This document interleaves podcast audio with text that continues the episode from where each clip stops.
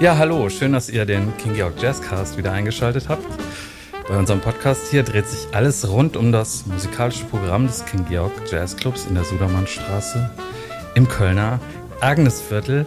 Manchmal geht es um diejenigen, die es eher aus der Publikumsperspektive betrachten, aber heute begrüße ich mal wieder einen Musiker bei uns im kleinen Studio hier gleich über dem Club, den Bassisten Stefan Rey. Hallo Stefan, schön, dass du hier bist. Hallo Wolfgang. Du bist mehr oder weniger Stammgast im King Georg, nicht hier in dem Raum. Das ist dein erster Podcast. Mhm. Ähm, auch nicht an der Theke, sondern auf der Bühne. Weißt du eigentlich, wie oft du in den letzten ja, zwei Jahren hier aufgetreten bist? Oh, ähm, ich denke, es werden so zehnmal oder vielleicht ein bisschen mehr sein. Ja, also ich, ich also, glaube noch nie also noch keiner, mit dem ich hier gesprochen habe, hat öfter im King Georg gespielt als du. Vielleicht Martin ja. Sasse noch, der, ja, das kann ich mir gut der vorstellen. künstlerische Leiter des King Georg.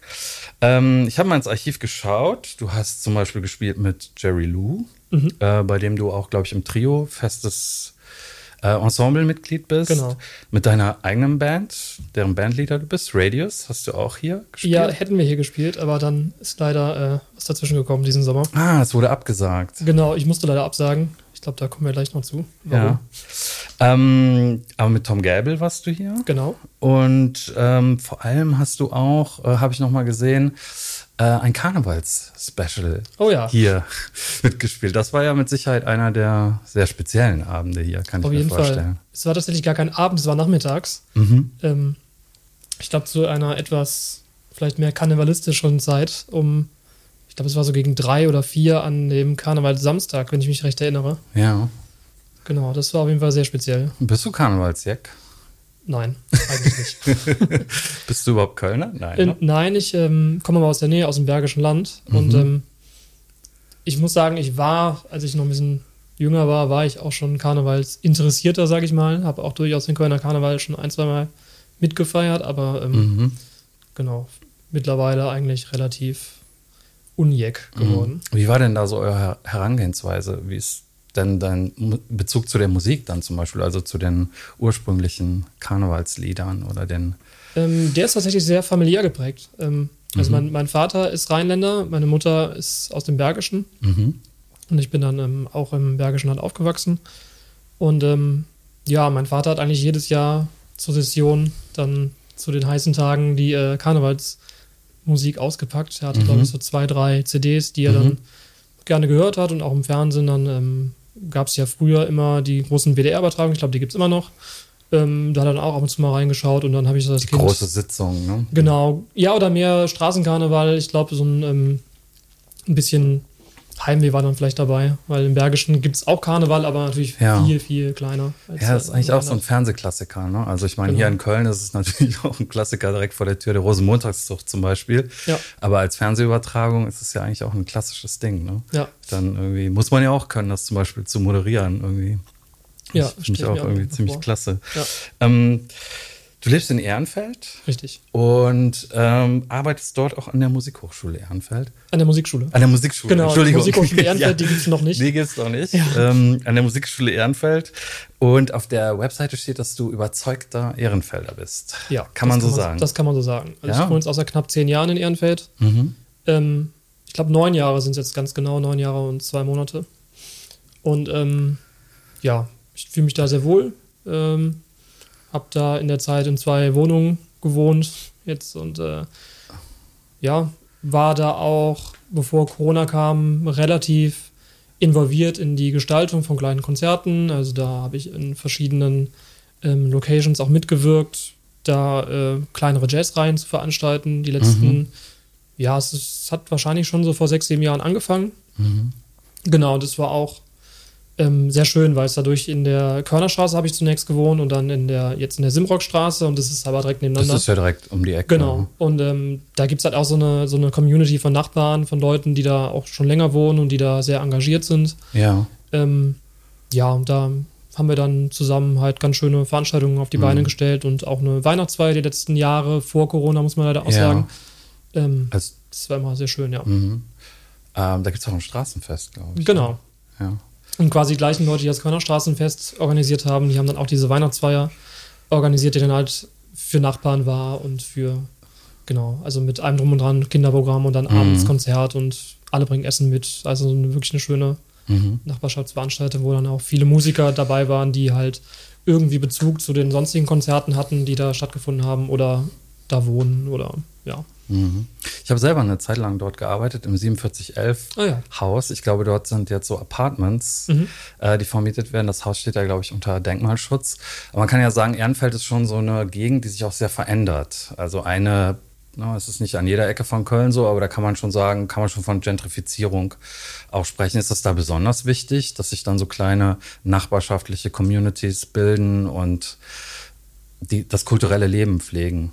Ich denke äh, auf jeden Fall. Also gerade wenn man sieht, was jetzt in den letzten zwei Jahren, ähm, gut, das betrifft mich jetzt tatsächlich nicht so, aber ähm, die, die Clubszene in Ehrenfeld hat ja sehr gelitten, muss man mhm. sagen. Also es ich würde sagen, mit dem Abriss des Gelände. Genau, mit dem Abriss des Underground würde ich so als äh, ja. quasi großen äh, ja, Fingerzeig oder den Anfang vom Ende der Clubszene in Ehrenfeld bezeichnen.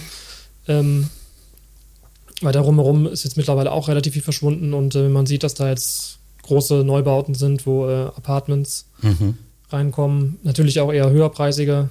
Das ist immer das Problem, ne? Wenn genau. es dann bezahlbare Wohnungen wären, dann würde man ja sagen, okay, gut. Ne? Genau, und damit ähm, Hand in Hand geht halt dann so ein bisschen der Verlust von Spielstätten, wo man einfach mal was organisieren kann. Mhm.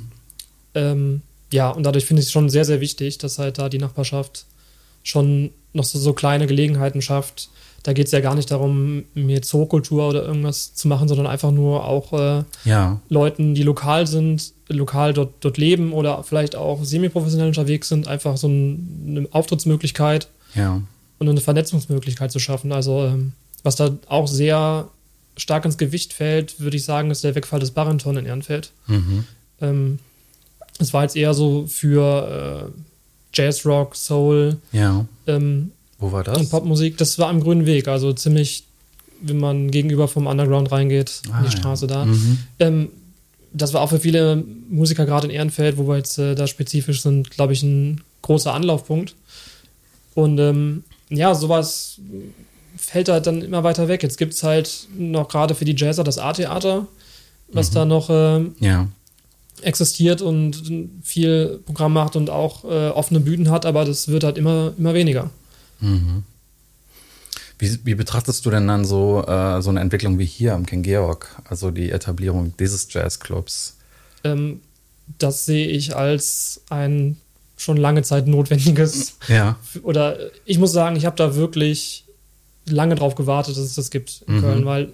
Auch mit der Ausrichtung Straight Ahead? Jazz? Ja, auf jeden Fall. Ja. Denn ähm, ich meine, es, ist, es gibt ein super vielfältiges Angebot an Spielstätten in Köln und ähm, zum Beispiel der Stadtgarten macht ein tolles Programm, das Pfandhaus macht ein super Programm, aber so einen kleinen, relativ engen Club für Straight Ahead, den gab es ja eigentlich nicht. Mhm. Denn auch da, die letzten, die vielleicht noch in die Richtung gegangen sind, sind eigentlich, als ich nach Köln gezogen bin, das Melodia, was jetzt aber natürlich auch nicht vergleichbar ist mit dem mhm. ähm, King Georg, aber was ja auch schon seit zehn Jahren, glaube ich, mindestens äh, geschlossen ist. Mhm. Okay. Das war vielleicht noch was Vergleichbares, ja. aber ja, das dazwischen hat auf jeden Fall eine Lücke geklafft, die jetzt das King Georg dann schließt. Mhm. Ja, besonders schön ist ja auch, dass die Konzerte hier gestreamt werden, also aufgenommen, auch in schöner Qualität und gestreamt. Das heißt, man kann sich äh, die, die Auftritte von dir, die ich eben angesprochen habe, die kann man sich im Archiv auch anschauen. Ähm, erzähl doch mal kurz was zu dieser Musikschule in Ehrenfeld, an der du unterrichtest. Mhm. Also ähm, ich unterrichte da nicht nur, ich habe die sogar mit gegründet. Ach. und, ähm, das Standort aber nicht, ah, wo ich nachgeschaut ja. habe. Gut, dass wir miteinander reden. Genau. Und ähm, ja, das war ähm, eigentlich gar nicht so geplant, wie das dann alles äh, mhm. passiert ist. Ja. Das ähm, ich mit meinem äh, guten Freund und Kollegen Simon Dötsch zusammen gemacht, ja. der ähm, witzigerweise zu, zuvor in der Wohnung gelebt hat, wo ich jetzt lebe. Mhm. Also da. Ähm, die Welt ist klein, Köln ist noch kleiner. Genau. Ehrenfeld ist noch ein Stückchen kleiner. Genau. Und das, äh, ja, gut, das war jetzt nicht wirklich zufällig, dass äh, wir dann mhm. eingezogen sind. Ja, aber, klar. Ähm, genau. Ähm, ja, und das war halt eigentlich äh, zunächst ein Versuch, ähm, einfach auf uns aufmerksam ma zu machen, um äh, Schüler für uns beide in erster Linie zu akquirieren. Mhm. Ähm, ich glaube, es fing dann schon 2015 oder 2014 kam der Gedanke, mhm. ähm, und dann haben sich dadurch, äh, dass wir dann auch immer mehr an Kollegen vermittelt haben ähm, und das sehr gut angenommen wurde, was wir dann angeboten haben, Ja. kam dann eine ähm, Schulkooperation mit dem Apostelgymnasium zustande. Ja. Dann irgendwann eigene Räume und äh, in Ehrenfeld und dann, Ja. ja. es ist eigentlich so immer weiter langsam gewachsen und Mhm. jetzt. Komme ich übrigens gerade auch her. Deswegen, also es ist dann äh, aus der Musikschule. Okay, du unterrichtest Ja. Kontrabass und Bass. Mhm. Ähm, und ja, ich möchte mich, also wie eigentlich so mit allen Gästen dann auch, äh, wie das hier so üblich ist im Jazzcast, dann gleich mit dir darüber unterhalten, wie du zu dem Instrument gekommen bist, wie du angefangen hast zu spielen. Aber was mir noch aufgefallen ist, in deiner Vita steht auch, du bist zuverlässig, ruhig und ja, das habe ich aber nicht selber geschrieben. entspannt. Na, es war vielleicht auch in einer anderen, die schreibt man ja nicht immer selbst, aber halt mit diesem Zusatz, so wie man sich das von einem Bassspieler oder einer Bassspielerin äh, vorstellt. Oh. Und ich frage mich dann halt immer, also ist man so und wählt sich dann deshalb das Instrument oder ist das Instrument vielleicht auch etwas, was einen über die Jahre so prägt und auch die Rolle zum Beispiel, die man in Ensembles spielt, dass man dann eben leichter mal so beschrieben wird vielleicht, ja. Mhm. Ja, ich glaube beides. Also, ähm, wenn ich jetzt mal so mir die Kollegen äh, anschaue, die man so hat und Kolleginnen, ich glaube, das, äh, was da steht, das trifft halt auf ziemlich viele von denen zu. Mhm. Und ähm, ich glaube dadurch, dass man, ähm, wenn man auch früh anfängt mit dem Bassspielen, sich immer, ja, man, man muss halt Teamplayer sein. Ja. Anders geht's nicht. Und Mhm. ich glaube, dadurch äh, wird quasi dieses ähm, ruhige, zuverlässige und ähm, ja, unaufgeregte vielleicht natürlich gefördert und man merkt halt immer weiter, dass man ähm, da damit viel weiterkommt, als wenn man äh, sich dauernd, weiß ich nicht, in den Vordergrund drängen möchte oder. Exzentrisch. Genau, ich glaube dann, ähm, das ist sicherlich für einige Instrumente oder ähm, auch vorteilhaft, wenn man solche Züge hat in der Persönlichkeit. Und ich glaube, m, so ein gewisses, ähm, eine Freude am Darstellen und vielleicht am, ein gewisses Geltungsbedürfnis, glaube ich, hat auch jeder Musiker, weil sonst würde, würde man nicht auf die Bühne gehen und spielen. Ähm, Man lässt ja auch was raus. aus Ja, sich. Oder über die Musik, was man Absolut. vielleicht ja nur an diesem Ort und an dieser Stelle auf der Bühne dann ne, oder dort, wo die Musik passiert, dann halt rauslassen kann. Ja, genau. Ja. Und es ist ja auch so, dass es ähm, äh, auch da wieder in beide Richtungen geht. Also einerseits hat, muss man das von sich aus haben, dass man dazu bereit ist, aber andererseits hilft die Musik natürlich auch, diesen Teil von sich äh, zu zeigen und ähm, führt einen dahin. Ich meine, jeder, der mal auf einer Bühne stand, egal wo, weiß ja, dass es beim ersten Mal total aufregend ist. Also für die allermeisten, mit denen ich gesprochen habe, ist es halt äh, mit Lampenfieber und Tage vorher schlecht schlafen und also auch egal, wann das passiert, ob das in der Schule passiert oder später als Erwachsener, das ist ja immer was. Wenn man äh, sich auf der Bühne präsentiert, zeigt man ja einen Teil von sich, den man vielleicht sonst nicht so zeigen würde. Mhm.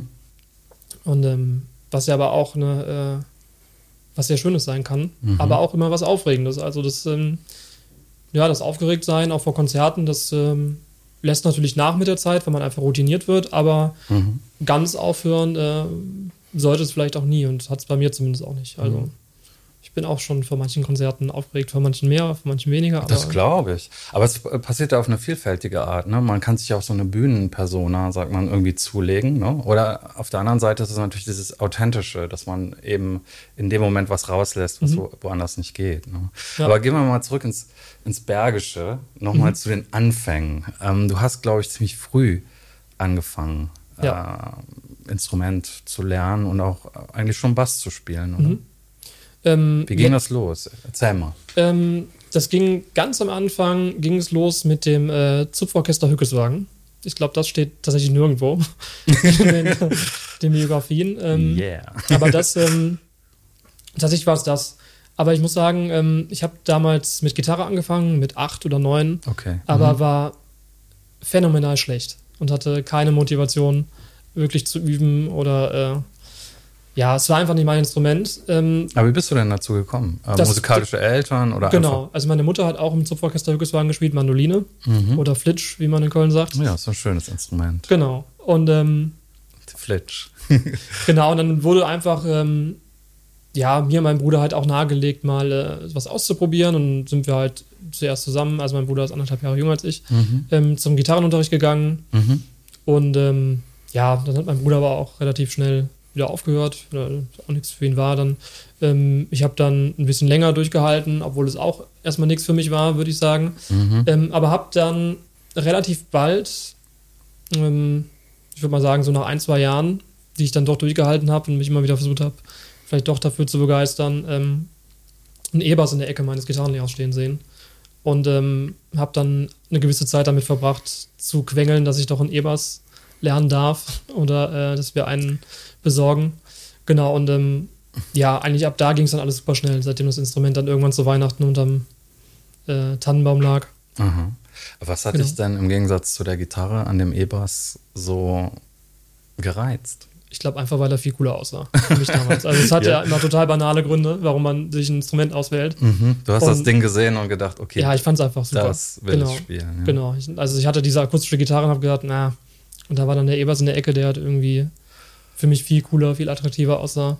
Mhm. Und ähm, ja, es hat dann auch total Spaß gemacht. Als ich die tiefen Töne haben mich dann auch gereizt. Mhm. Ähm, und auch, glaube ich, die, ähm, also diese einfache Melodien auch irgendwie auf dem Bass. Also ich habe dann auch schon viel auf dem Bass immer gehört in der Musik. Und es hat mich irgendwie auch, den Bassriffs fand ich immer faszinierend einfach. Mhm. Die sich dann wiederholt haben und dadurch irgendwie so eine Spannung ja. kreiert haben. Ähm, was, ja. für, was für Musik hast du, was hast, was, was für Musik hast du so gehört? Ich habe tatsächlich relativ schnell, dadurch, dass da mein erster ähm, wirklicher Basslehrer hat mich ziemlich schnell zu, ähm, mhm. zu Sachen wie Earth, Wind Fire, Tower of Power mhm. und sowas gebracht. Ah, ja. Ähm, Aha. Genau.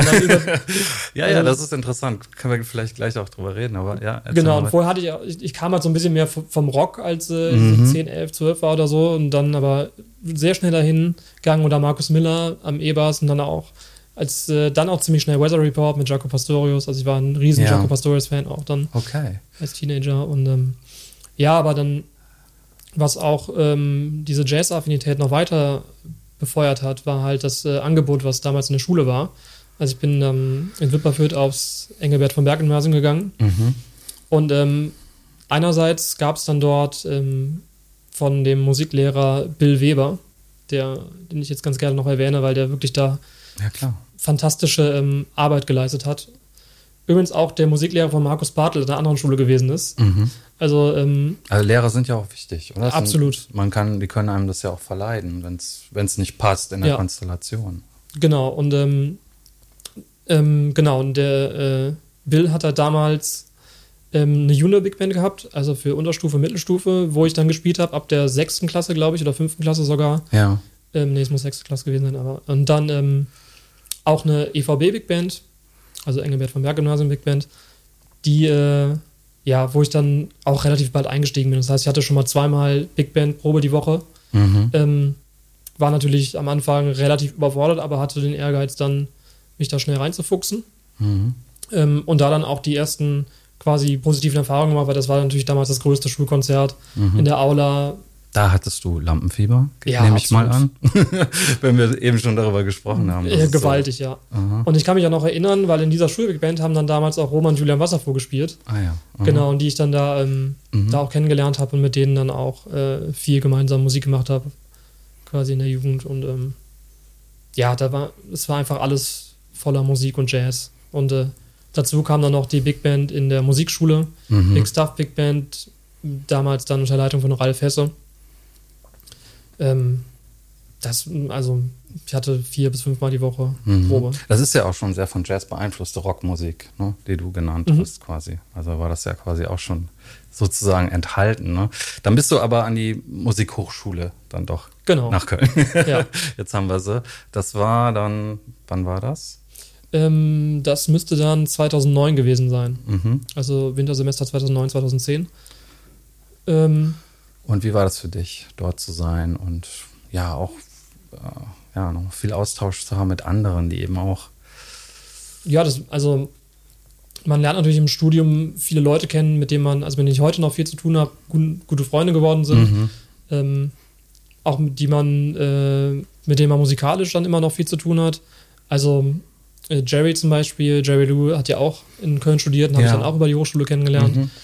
Ähm, ja, und andererseits dann äh, der, der Unterricht. Ich habe ein Jahr lang zunächst bei Dietmar Vorunterricht gehabt und dann danach noch bei äh, Dieter Manderscheid den Rest des Studiums.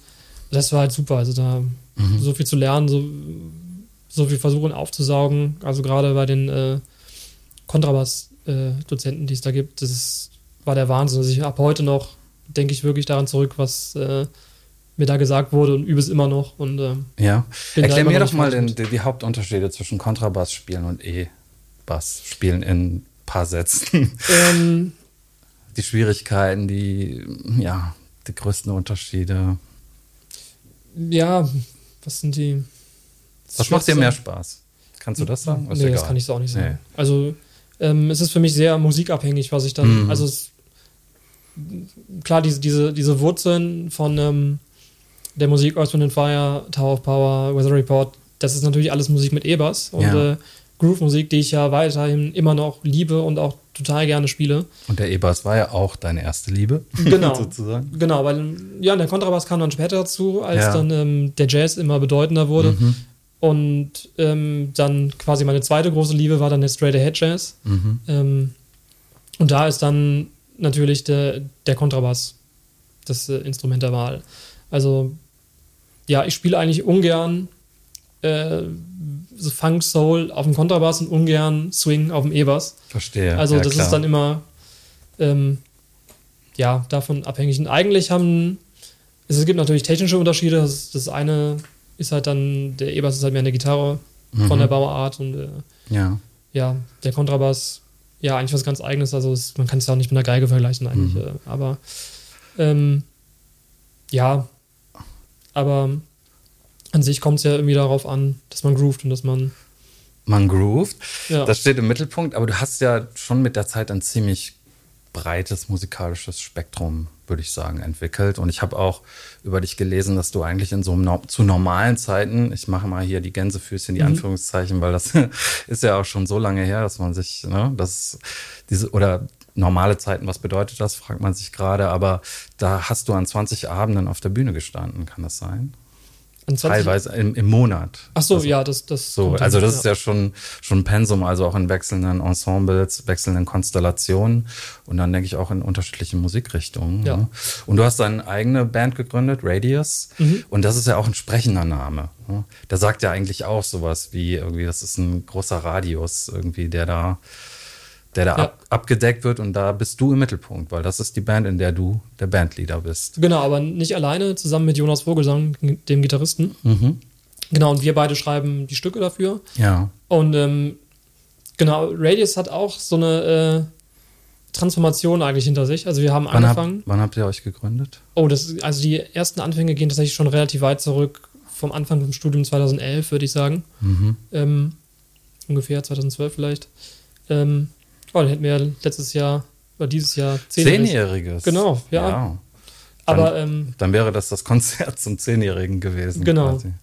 Ohne dass ihr es ähm, gewusst hättet. Ja, das kann man ja vielleicht dann noch das, nachholen. Das, ja. ja, das machen wir. Ja. Sage ich jetzt mal so.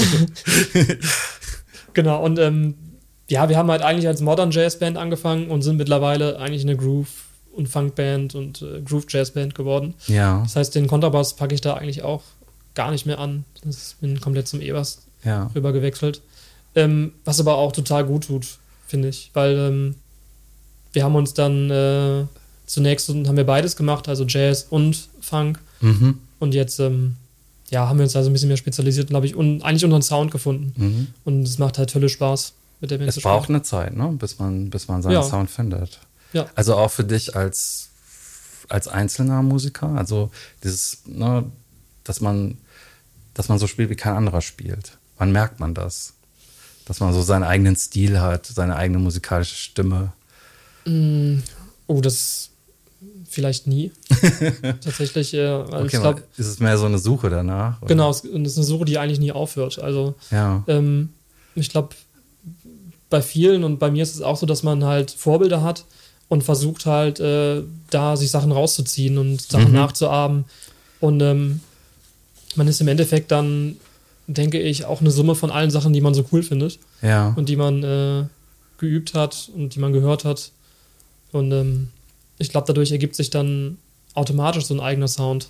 Also, ja, ich habe jetzt tatsächlich nie so bewusst äh, danach gesucht, was ganz Eigenes zu haben, mhm. sondern habe eigentlich immer versucht das zu machen, was ich selber cool finde. Mhm. Was ähm, eine Klangidee, die ich selber bei anderen ähm, bewundere, selbst zu übertragen und dadurch, dass ich aber ein ganz, was ganz andere Sachen mitbringe, natürlich als meine Vorbilder, ähm, kommt dadurch dann automatisch was Eigenes raus, ja. würde ich behaupten. Ja. Ähm, wie weit geht dein äh, musikalisches Interesse so inzwischen? Weil ähm, als ich zum Beispiel, ich habe eine Aufnahme, glaube ich, die ist vier Jahre alt von Radius mhm. äh, gesehen, das, das hatte auch so Psychedelic-Anklänge für mich. So. ähm, und natürlich habe ich bei dem Namen auch schon irgendwie an, Köln ist ja nicht nur eine Jazzstadt, sondern zum Beispiel auch eine Krautrock. Mhm.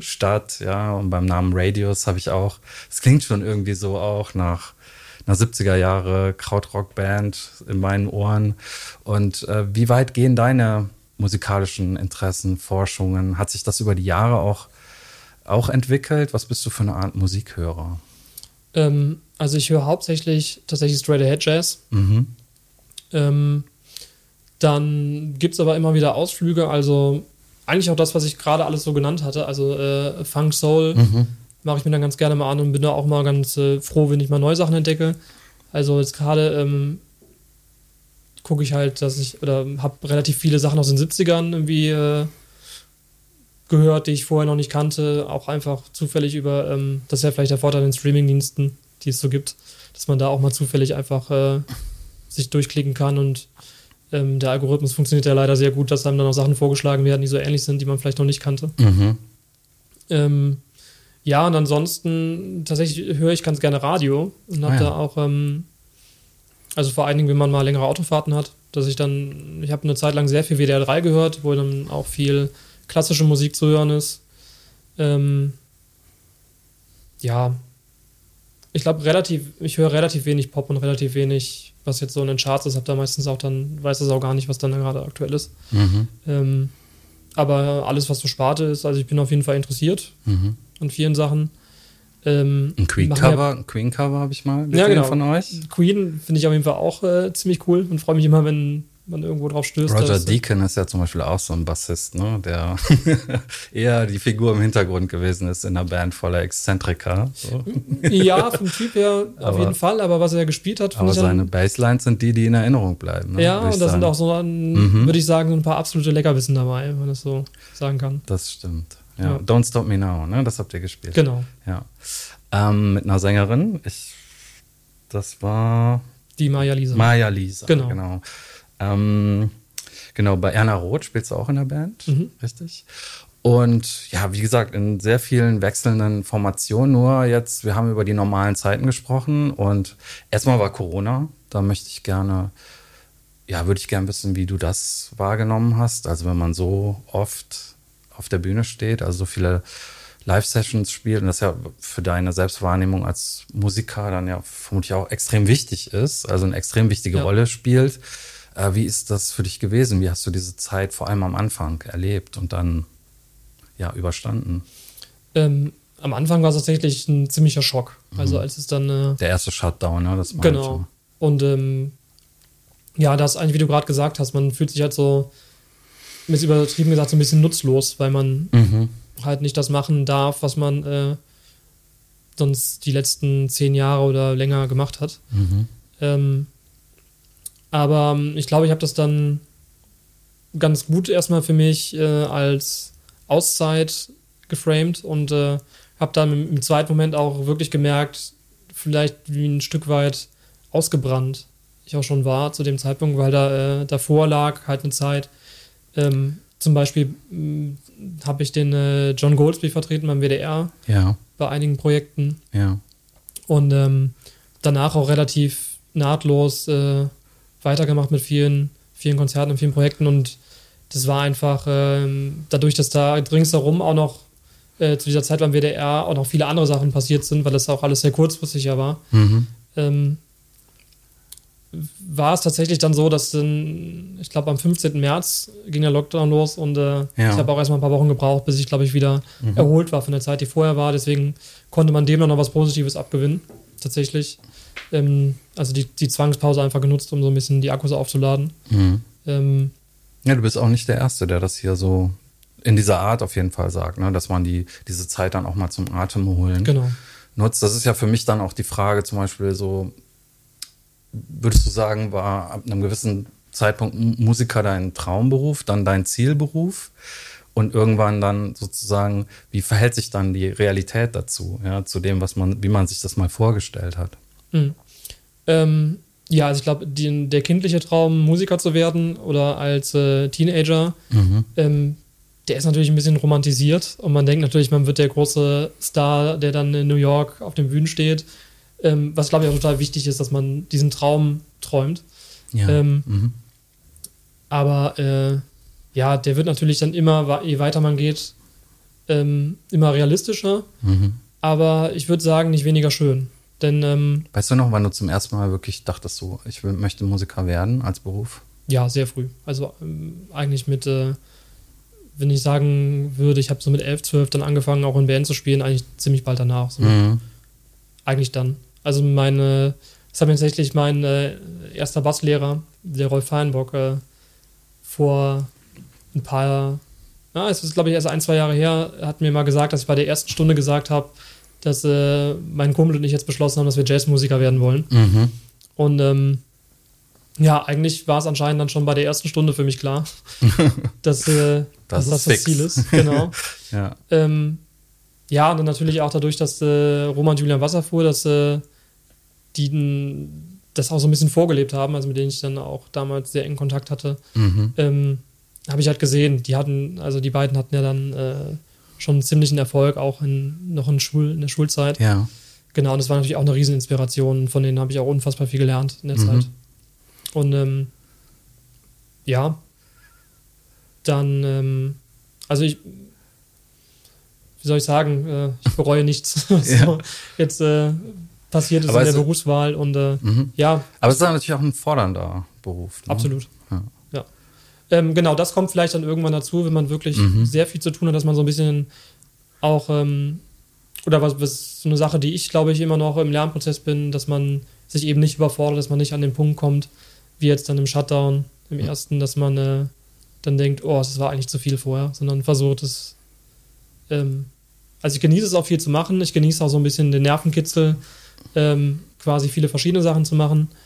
Aber ja, das ist vielleicht das auf ein gesundes Maß zu reduzieren, mhm. ist vielleicht so eine Aufgabe. Nervenkitzel, weil das immer was Überraschendes dann hat, wenn man, ja, auch, wenn man sich in neuen Formationen dann zusammenfindet. Und, ja, mhm. ja, genau. Also einmal der Nervenkitzel, äh, einfach mit vielen verschiedenen Leuten zu spielen. Oder auch ähm, wenn man unterwegs ist auf Tour, das ist, ist auch eine Art Nervenkitzel, für mich zumindest. Mhm. Auch der, äh, natürlich der, der Reisestress, auch wenn das jetzt nicht so viel ist, aber es kommt ja alles zusammen. Also jetzt unterwegs sein und dann ähm, nicht zu wissen, wie mhm. ist die Location abends, das ist ja mhm. alles spannend und alles aufregend. Wo würdest du gerne mal spielen? Gibt es da so einen Sehnsuchtsort oder? Mm. Oder lässt du es einfach auf dich zukommen? Ich glaube, ich lasse es eher auf mich ja. zukommen, ja. Also würde ich jetzt nicht sagen. Also ich habe jetzt nicht den großen Lebenstraum in der Carnegie Hall zu spielen. Aber hm. ja. Ja. Dann kommen wir nochmal zu dem abgesagten Radius-Konzert. Mhm. das hat ja einen Grund. Das ja. hast du selber schon angedeutet. Und deswegen habe ich auch diese, die normalen Zeiten nochmal extra in Anführungszeichen gesetzt, weil du in letzter Zeit eben auch nicht spielen konntest. Jetzt, wo es wieder mehr Auftrittsmöglichkeiten gibt, weil du dich verletzt hast. Genau. Was ist passiert? Also, ähm, einen, es war quasi auch ein Corona-Symptom, wenn es so äh, äh, sagen kann, weil ich in der Corona-Zeit ähm, meinem Hobby, das ist Rennradfahren, viel nachgegangen bin. Oh. Und ähm, was auch super war, auch super, um da äh, ja, einfach Ausgleich zu haben und die überschüssige Energie einfach loszuwerden, die man dann ja nicht hatte, äh, wenn man unterwegs oder nicht loswerden konnte, indem man auf der Bühne steht und unterwegs ist. Mhm. Ähm, ja, ich bin halt irgendwann Ende Juni dann mit dem Rennrad äh, gestürzt und habe mir ziemlich unglücklich einige Knochen in der Hand gebrochen.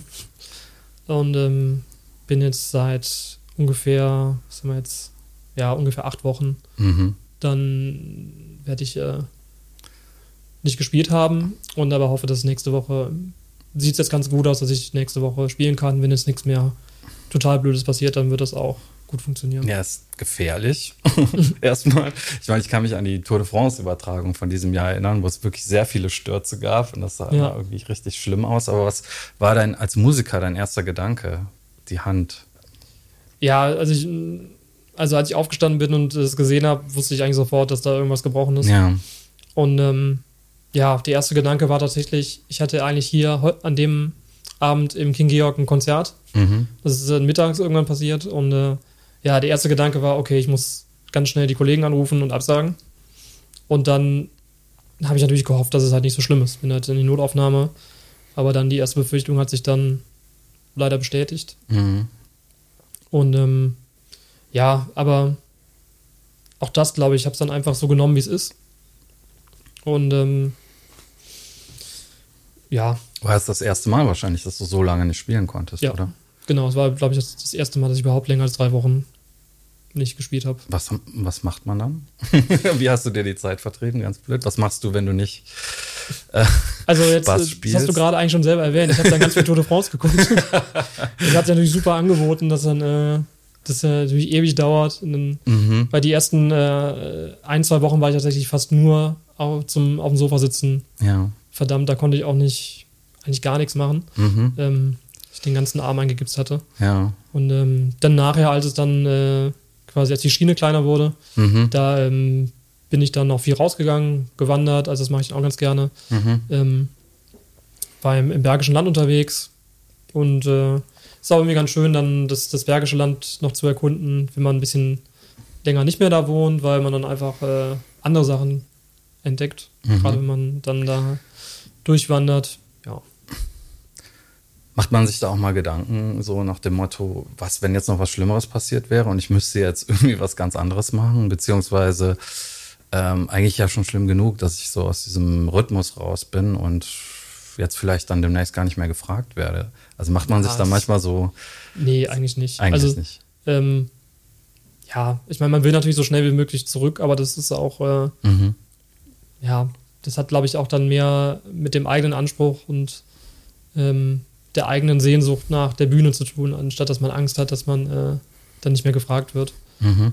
Ähm, ja, ich glaube auch die Kollegen, auch wo ich dann Sachen absagen musste, also da waren die allermeisten, sind ja total mitfühlend und äh, mhm. absolut verständnisvoll. Deswegen, das war natürlich auch, auch dann irgendwie auch schön, so ein bisschen dann Schu äh, Zuspruch zu, ja, zu kriegen. Ja. Und ähm, weil man, die ersten Anrufe, die ich getätigt habe, waren natürlich auch so, oh, jetzt ist das irgendwie schon nächste Woche und jetzt muss ich absagen, wie auch dann den einen, das eine Konzert hier und dann das Radius-Konzert wäre in der Woche danach auch mhm. gewesen. Ähm, aber das war alles, ja, da auch nochmal Danke an alle Kollegen, die das dann halt mhm. auch so äh, cool aufgenommen haben und da, ja, ähm, ja das halt einfach so mitgemacht haben. Ja, also auch in so einer Situation kann das Positive dann ja. letztlich überwiegen. Ne? Und ich, ich kümmere mich um die äh, Webseite des King Georg, deswegen kann ich dir sagen, dass dieses Konzert noch im System ist. Ah. es ist quasi nur nicht scharf gestellt und das heißt, man kann es jederzeit nachholen und dann werden wir das mit dem Bandjubiläum noch einfügen, würde ich Auf sagen. Was sind deine jetzt kurzfristigen Ziele, außer wieder vollständig gesund zu werden und zu spielen? Gibt es da schon Ideen, Pläne? Ja, es, es gab nämlich auch noch ein ähm, großes Projekt und zwar mit Radius eine neue CD aufzunehmen. Hm. Das wäre eigentlich an dem Tag nach dem Konzert hier, wären wir ins Studio gegangen. Mhm. Ähm, ja, und das soll dann halt so schnell es geht nachgeholt werden. Mhm. Ähm, genau, wie du gerade gesagt hast, erstmal werde ich jetzt äh, mich der, der Heilung und der äh, mhm. wieder dahin kommen, wo ich vorher war, widmen. Aber da das jetzt ganz gut läuft gerade, und wenn das, äh, ja, wenn ich weiß, dass ich wieder da bin, wo ich sein will, dann mhm. planen wir äh, einen neuen Aufnahmetermin. Mhm. Und das wird auch ein Projekt, wo ich mich schon sehr drauf freue und was, glaube ich, auch ziemlich. Das heißt, du hast auch Spaß an der Studioarbeit. Ja, absolut. Ja. Also. Aber die hat ja auch ihre eigenen Gesetze. Ne? Ja, aber ich, ich mag das total, im Studio zu sein. Auch, Mhm. ähm, auch da mit E-Bass und mit Kontrabass oder am liebsten sogar Produktionen, wo beides gefragt ist. Mhm. Weil dann kann man, äh, also dieses, ähm, diese Suche nach dem perfekten Bass-Sound oder dem perfekten Groove oder was man selber für perfekt hält. Man weiß ja nicht, ob es dann perfekt wäre, aber äh, Mhm. genau, das, ähm, ja, das macht mir total Spaß. Und auch dann im Studio noch Sachen, entstehen ja ganz oft noch Sachen, die halt vorher bei den Proben gar nicht da waren. Mhm. Ja, das ähm, ja, macht mir immer sehr große Freude. Ja. Ich freue mich auch drauf.